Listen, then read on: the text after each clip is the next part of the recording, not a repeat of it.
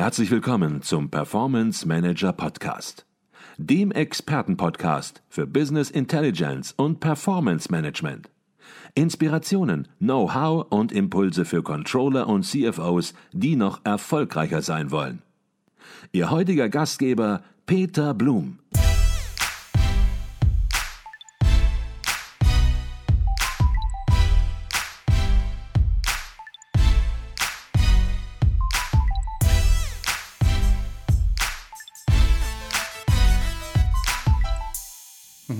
Ich glaube, das geht auch ganz vielen so und das ist auch eine ja, Änderung, die in den letzten Monaten im Controlling sicherlich in vielen Unternehmen, in mittelständischen Häusern, auch in kleineren Häusern, in Konzernen sowieso immer wichtiger geworden ist, nämlich der strukturierte Blick nach vorn, nicht einfach nur in die Glaskugel und irgendwas erfinden, sondern eben in Szenarien denken, in Szenarien auch rechnen natürlich und diese Szenarien auch mit unterschiedlichen Parametern Parametern unterfüttern, um einfach dann ja auch mal eben mögliche Zukünfte zu sehen. Und ich denke, das ist äh, ganz entscheidend geworden und Sie haben es auch noch mal betont und herausgestellt, wie wichtig das auch bei Ihnen ähm, geworden ist. Jetzt werde ich immer wieder gefragt, Mensch, warum hast du nicht Software-Tools mal ganz konkret gefragt, angesprochen, äh, wenn du mit Praktikern sprichst? Und das möchte ich ähm, jetzt mal tun. Natürlich, Sie werden mit Excel arbeiten, das das tun alle, das werden alle tun.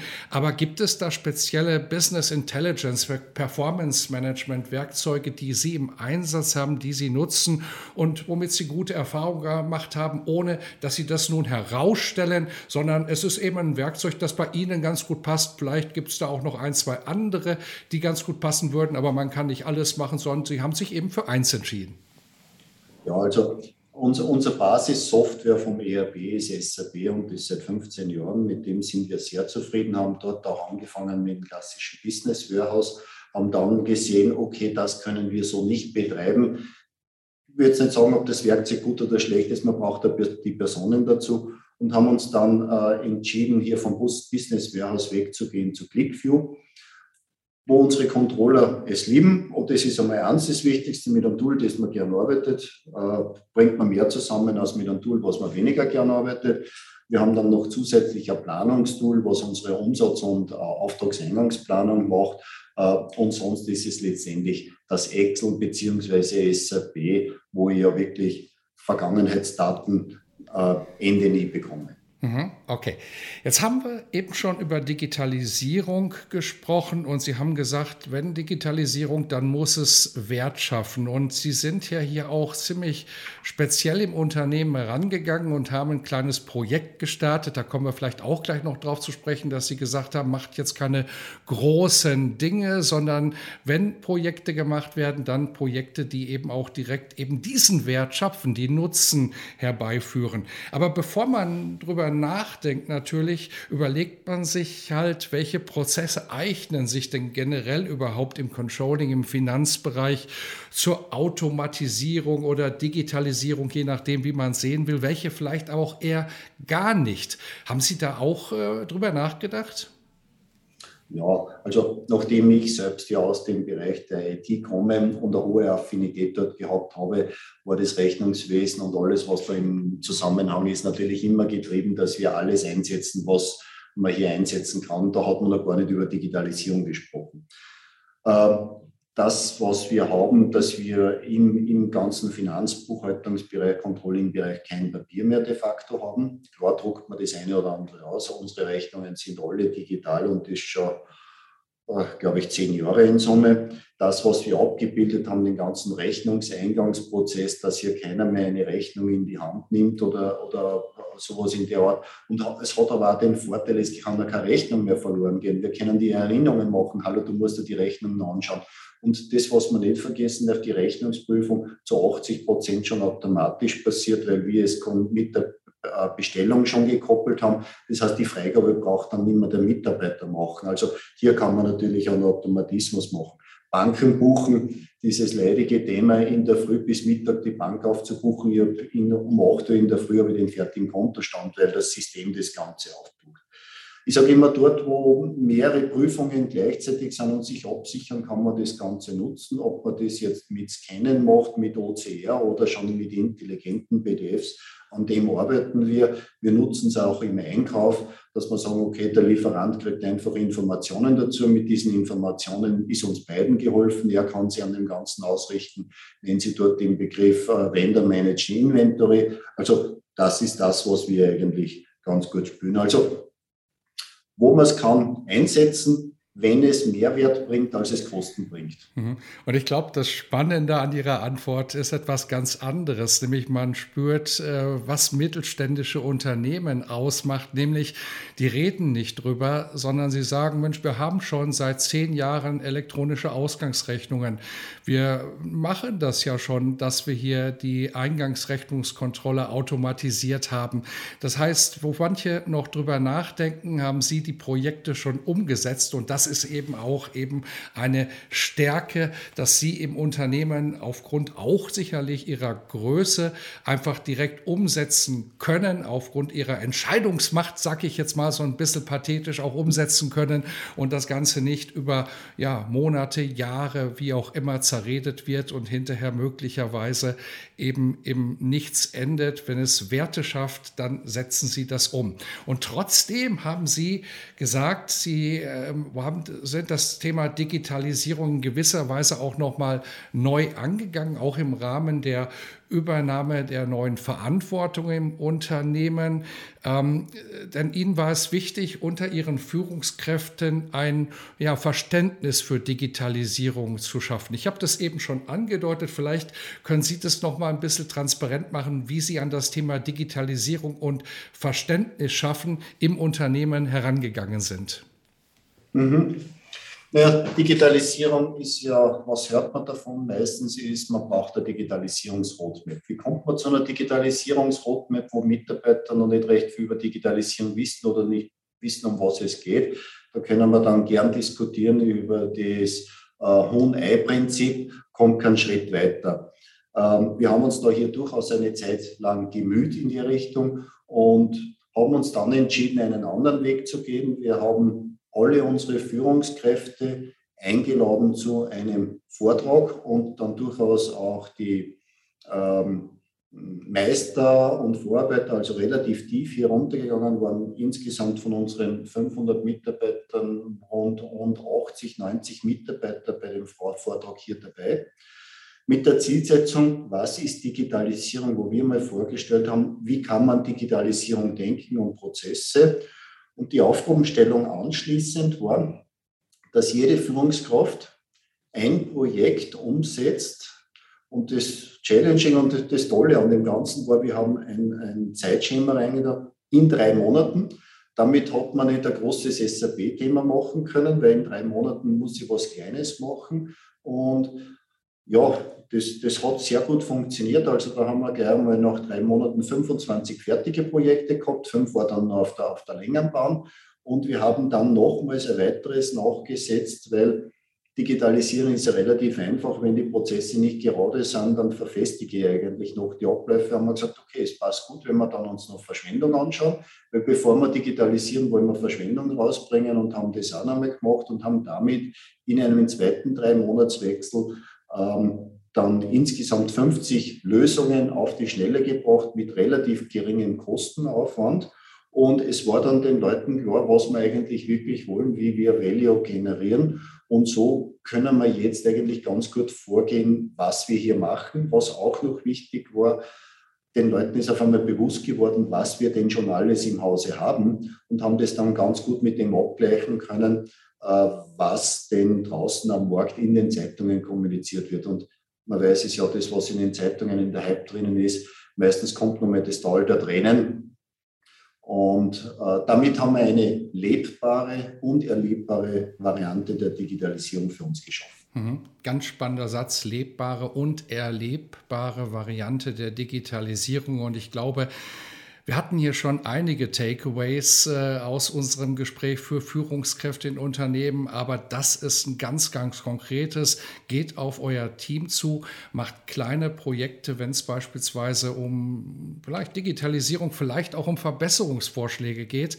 Das kann man natürlich nicht möglicherweise nicht über Jahre durchziehen, weil irgendwann fällt einem vielleicht auch nichts mehr ein. Aber statt über große Projekte nachzudenken, warum nicht einfach 20 kleine realisieren und konkreten Nutzen rausziehen? Das heißt nicht, dass man die großen nicht macht, aber warum nicht die kleinen, ja, äh, tief hängenden Früchte direkt mitnehmen? Die kosten wenig, haben Sie gesagt, und bringen entsprechend manchmal auch größeren Nutzen, als man denkt.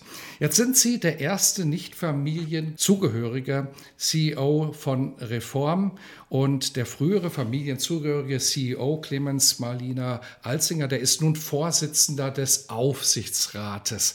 Ähm, das heißt, der ist noch da, der ist noch ja, wenn man das so will, und das darf man, glaube ich, auch sagen beim Aufsichtsrat, durchaus Sparingspartner, so sollte er sein. Wie haben sich Governance und Controlling denn durch diesen Rollenwechsel geändert?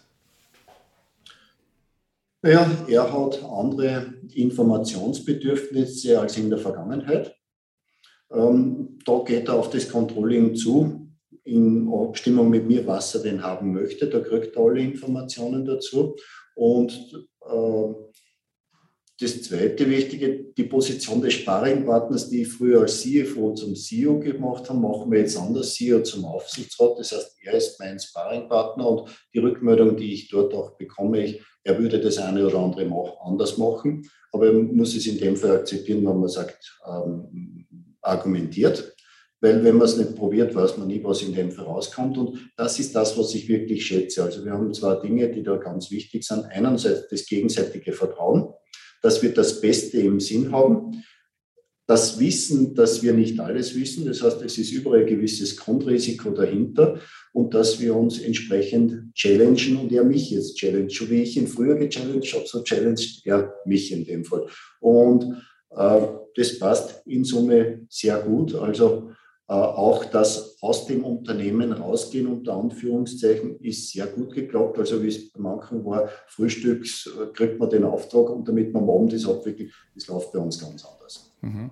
Ich glaube, das ist auch eine ganz, ganz wichtige Botschaft. Manche denken immer, und sicherlich ist es auch so in vielen Familienunternehmen, dass da Friede, Freude, Eierkuchen entsprechend herrscht, dass dort ja eine Kuschelstimmung möglicherweise vorherrscht. Man möchte sich natürlich innerhalb der Familie, möchte man keinen Stress haben, man möchte nicht miteinander streiten. Klar, wenn externe Verantwortliche dazukommen, wie bei Ihnen es über Jahre lang der Fall Fall war, dann hat man hier natürlich eine ganz besondere Rolle. Man ist ja in gewisser Weise auch schon ein Teil der Familie in einem Familienunternehmen und trotzdem ähm, noch externer. Aber es ist eben, und das hatten Sie im Laufe des Gesprächs jetzt auch häufiger betont, so, Sie sind unterschiedlich. Sie sind unterschiedlich. Ihr Vorsitzender des Aufsichtsrates, der ist unterschiedlich vom Typ her, vom Charakter her. Ähm, im Vergleich zu Ihnen und wahrscheinlich auch im Vorstand sind es ganz unterschiedliche Typen und man wird hier unterschiedliche Meinungen haben. Man wird sich möglicherweise auch mal, ja, auseinandersetzen, so will ich es mal ausdrücken. Aber was, glaube ich, auch ganz wichtig ist, und das spürt man, am Ende kommen alle wieder zusammen, stehen dahinter und bringen das Unternehmen nach vorne. Habe ich das so richtig erspürt in dem, was ja, Sie gesagt haben? Richtig na, eine ordentliche Diskussion oder ich sage immer, wenn mir jemand eine Frage stellt, auf die ich noch keine Antwort habe, dann habe ich schon was gewonnen, weil ich über etwas kann ich über etwas nachdenken, was ich scheinbar vergessen habe. Also diese bekannten weißen Flecken, äh, alles, was das reduziert, reduziert das Risiko für die Zukunft. Mhm, okay, lassen Sie uns noch ein bisschen über die Zukunft sprechen. Einmal über die Rolle des Controllings oder der Controller. Ähm, häufig wird heutzutage ja die historische Rolle des Controllers ein bisschen in Frage gestellt, während das Controlling selbst weiterhin als absolut wichtig gesehen wird. Ähm, wie sieht es bei Ihnen bei Reform aus? Wie müssen sich Controllerinnen und Controller aus Ihrer Sicht, wenn man nun mal zehn Jahre nach vorne denkt, verändern? ich würde jetzt nicht sagen, wie weit sie sich verändern wollen, sondern ich, ich würde es einfach von der Wunschseite her machen. Controlling ist genauso wie IT etwas, das das gesamte Unternehmen vollständig sieht. Aus einer anderen Sicht als diejenigen, die daran arbeiten. Damit habe ich eine Möglichkeit, ähm, eine andere Sichtweise im Unternehmen reinzubringen. Er kennt die ganzen Prozesse, hat eine andere Meinung dazu und das heißt, man kann hier in eine Diskussion kommen. Einerseits weiterhin in Zukunft die Informationen zu bringen und auf der anderen Seite Businesspartner, Sparringpartner für die Abteilungen zu sehen. Hallo, ich sehe hier etwas, bitte kannst du das nicht machen und dann kann man gut in eine Diskussion kommen. Und das, was sicherlich äh, immer wichtiger wird, das ist das Vordenken wie weit muss ich vordenken und das, was für mich immer relevant war, das Wissen im Unternehmen ist halt nur so viel da, als ich eigenes Wissen habe. Das heißt, wenn ich mehr wissen möchte, dann muss ich nach draußen gehen und so wie der Kunde auch am Markt sich draußen orientiert, die Challenge, die Laute liegt am Markt draußen, nicht im Unternehmen. Und wenn es gelingt, dass die Controllers andere Unternehmen sehen, dann können sie sich von daher auch noch Beispiele mitnehmen und das ins Unternehmen reinbringen. Also das, was ich betonen möchte, es ist das Sparringpartner, das Challenge zu sein, lästig zu sein, wenn man es von der Seite her, aber im positiven Sinne, also der positiv Unzufriedene, das würde ich so formulieren. Und, und das haben Sie im Grunde genommen implizit ja äh, mitgegeben, ein Controllerin, Controller muss das Geschäftsmodell verstehen, muss verstehen, worum es geht.